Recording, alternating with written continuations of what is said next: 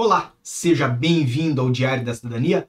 Meu nome é Célio Sauer, eu sou advogado e nós vamos falar sobre o que acontece com o passageiro depois que ele tem entrada recusada em Portugal. Então, nós vamos falar desse assunto, mas de uma forma diferente. Eu não vou recorrer à questão do juridiquês, não vou entrar no tema do que vai acontecer juridicamente, mas sim do que vai acontecer na prática. Então, você que pensa em vir para Portugal, pensa em entrar como turista para ficar, é muito importante que veja esse vídeo, tá bem?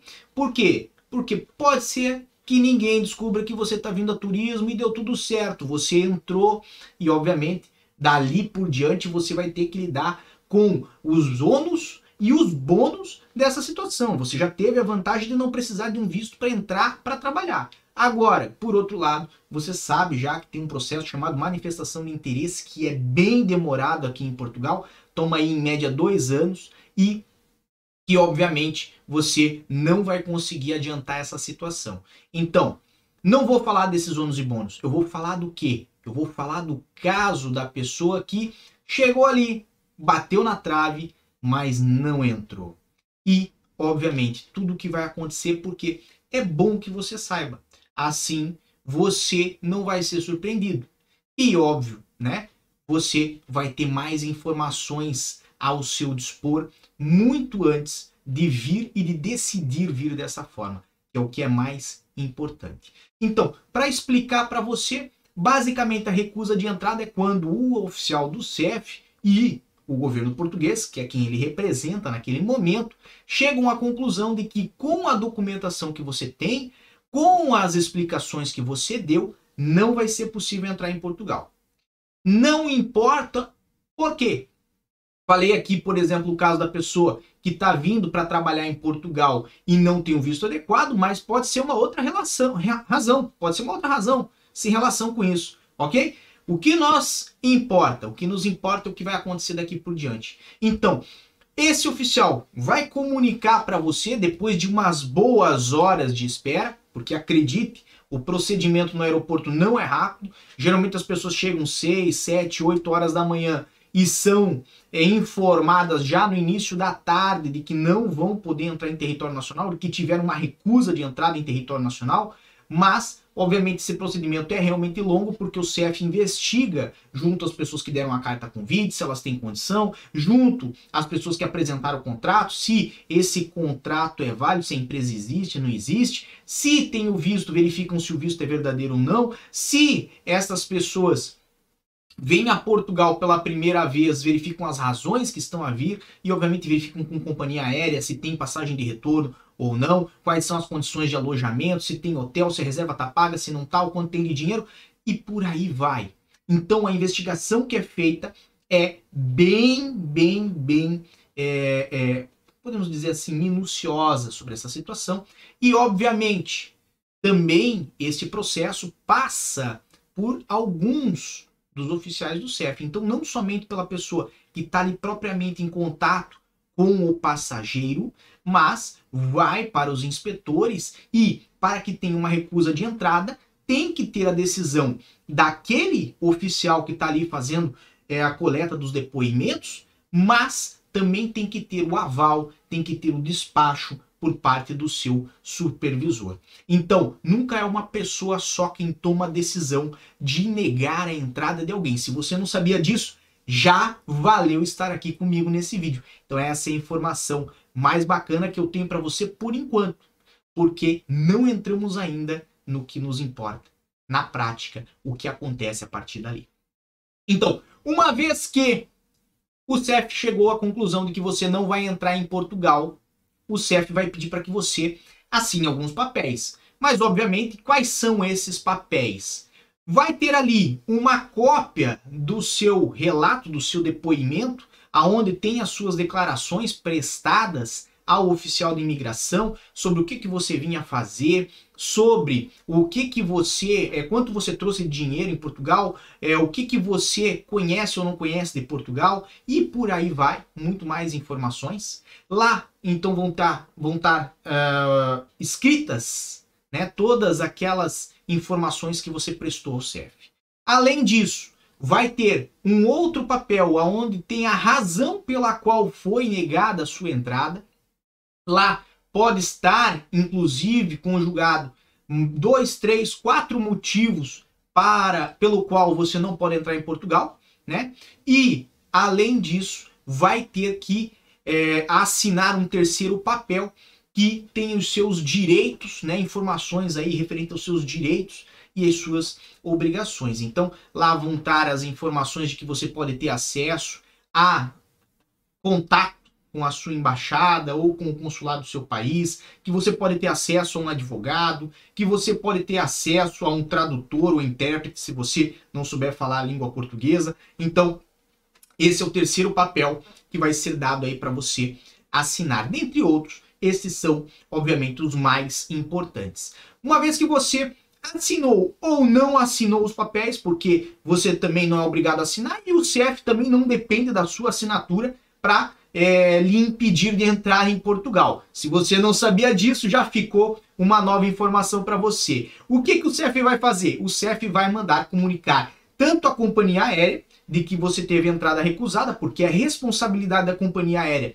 lhe retirar do país. Então, lembra aquela passagem que você tinha de volta para o seu país de origem, ela vai ser utilizada para isso. Mesmo que a sua passagem de volta para o país de origem está lá na frente, a companhia aérea vai puxar para uma data o quanto antes para que ela faça a sua remoção, porque ela tem despesa dia após dia com a sua estadia em Portugal. E por estadia, não pense que é em hotel, nós já vamos chegar nessa situação. Obviamente, além de comunicar a companhia aérea, vai ser comunicado o consulado ou a embaixada do seu país, ou seja, a representação diplomática da sua nacionalidade aqui em Portugal. Vão comunicar então lá que fulano de tal, né, chegou no voo tal, na hora tal e teve a recusa de entrada.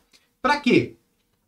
Para que caso algum familiar seu faça contato com a embaixada ou perdeu o seu contato, não conseguiu localizar, ou alguém que está ali esperando em Portugal, possa, né, dessa forma, ter informação de que foi recusada a sua entrada. Disto, feito, burocracia acabada, você vai ser instalado no CIT, que é o Centro de Internação Temporária, ok? Isto não é, como muita gente fala assim, ah, é uma prisão. Não, não é uma prisão, ok? Mas é um centro de instalação no qual você vai ter a sua liberdade, de certa forma, é, é, restringida, certo? E vai ficar ali à espera do voo de retorno ao seu país de origem. Ah, mas e o meu direito de ir e vir? Veja só, o CEF não está impedindo o seu direito de ir e vir. Inclusive, se você comprar uma passagem imediatamente para sair de Portugal, o CEF vai deixar. Possa, pode ter certeza disso, ok? Contanto que seja para um país que vá aceitar você. Não adianta falar assim, ah, vou comprar então uma passagem para a Itália. Não, isso o CEF não vai deixar, porque quem fez o papel de controle de fronteira na Europa foi o CEF. Então, se você quiser comprar uma passagem de retorno para o seu país de origem, você pode comprar imediatamente, não precisa passar nem dois minutos ali. Agora, se tiver que aguardar pela companhia aérea realizar esse trâmite de retorno seu para o seu país de origem, evidentemente tem essa localidade, tem o CIT. Obviamente, quando você chega no CIT, o CEF ou quem estiver ali, né, no controle, na gerência daquela instalação, no momento, vai verificar as suas condições físicas, obviamente, também vai verificar se você tem alguma doença que necessite de medicação ou alguma restrição alimentar ou alergia, alguma coisa que necessite de um determinado tratamento. Por quê?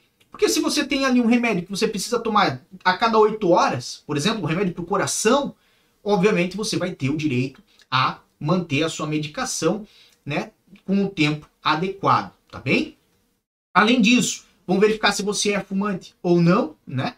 Se você é fumante, eles já vão informar como é que funciona para que você possa fumar, aonde que tem uma área aberta, etc e tal, e vão contar o dinheiro que está na sua posse para colocar em um cofre. Então, não pense que você vai ficar lá dentro com o seu dinheiro ou com algumas outras posses de valor, certo? Vamos dizer que você está ali com joia, com relógio, com isso, com aquilo, tudo isso é separado de você, contado, é feito um papel aonde está descrito o que, que você tinha, inclusive em valores financeiros, você assina, eles assinam, fecham o envelope lacrado, colocam no cofre. Por quê? Para não ocorrer a situação, por exemplo, você está dormindo e acordar no outro dia de manhã e alguma coisa sua ter sido subtraída. Da mesma forma, para não acontecer de você chegar ali e depois, quando sair, falar que tinha alguma coisa que de fato não tinha. Então, tudo isso é verificado já no início. Depois disso, eles vão retirar também cintos e cadarços dos tênis. Isto é normal, ok? Não se choque se isso acontecer com você. Por que que isto acontece? Por que que retira cinto? Por que que tira o cadarço? Porque numa eventual briga, vamos botar bem dessa forma, isto tudo pode ser utilizado aí de forma a ferir outra pessoa. Então, para que isso não aconteça, eles fazem a retirada desses dois objetos. Perceba, muito embora ali não seja uma prisão, ou a forma de agir, de pensar, de entender, ela é até em muitos casos similar, justamente porque além de você ali vão ter outras pessoas. Não é um hotel cinco estrelas onde você vai ter o seu quarto, é um alojamento, certo? E como é um alojamento temporário, entram pessoas, saem pessoas, para que evite de ocorrer uma série de situações e constrangimentos, obviamente é tudo organizado desta forma, tá bem?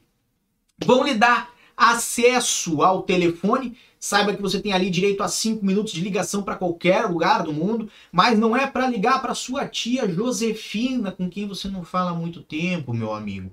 É para utilizar esses 5 minutos de uma forma muito rápida. Então seja inteligente, ligue para alguém que possa lhe ajudar. Ligue para o seu irmão, ligue para o seu primo, ligue para o seu amigo, ligue para sua mãe, para alguém que pode lhe ajudar, ok? Não vai ligar para aquela pessoa que você já sabe que tem na sua família, que é de certa forma estável, é, é, emocionalmente instável, certo? E que quando você ligar e falar, olha, não deu certo, não entrei em Portugal, a pessoa vai desabar no choro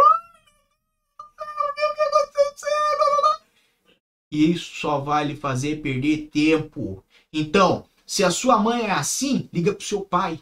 Se o seu pai é, é, é, idoso, sua mãe é idosa, os dois não escutam bem, você vai perder tempo gritando no telefone, liga para o seu irmão, liga para o seu primo, liga para alguém que possa lhe ajudar. Se você não tem ninguém, liga para a embaixada, ok? Liga para uma ex-namorada, liga para alguém que possa lhe ajudar.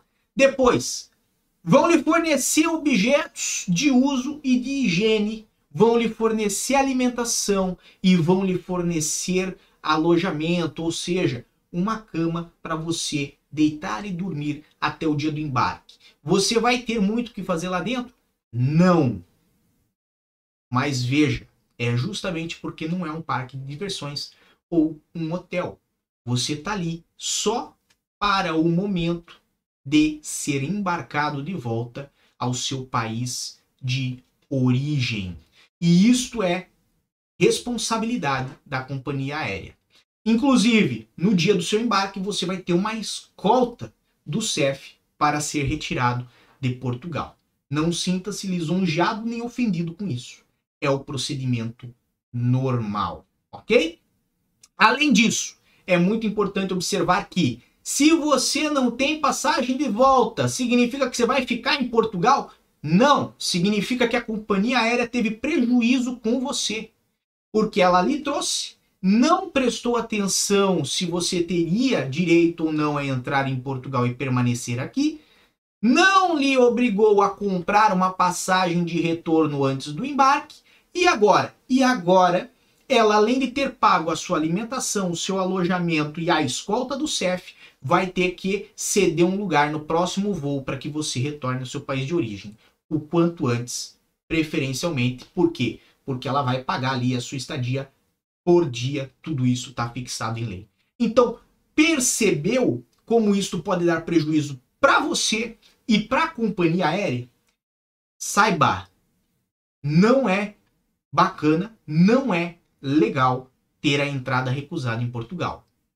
apesar de muita gente falar assim: ah, mas se acontecer que é bem difícil, aí eu vejo o que eu faço. O ideal é que você não se coloque em riscos. O ideal é que você seja cauteloso e o ideal é que se você vem para ficar, faça um visto de residência antes de vir.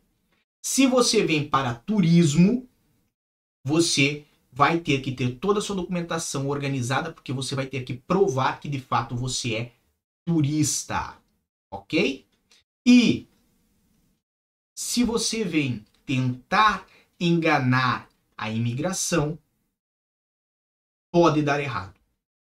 Quando der, não chore, não fique chateado. Foi uma coisa que você se colocou a correr esse risco e você tem que ser adulto e responsável para arcar com as consequências. Ok? É assim que é a vida real. Você tem que ter responsabilidade. Bem, esse era o assunto desse domingo. Se você gostou, obviamente, eu vou pedir para você deixar o seu joinha. Se você ficou chateado com o assunto de hoje, pode deixar lá o dislike, não tem problema. Um grande abraço a todos, muita força e boa sorte. Por enquanto é só e tchau. O que você acaba de assistir tem caráter educativo e informativo. Compõe-se de uma avaliação genérica e simplificada.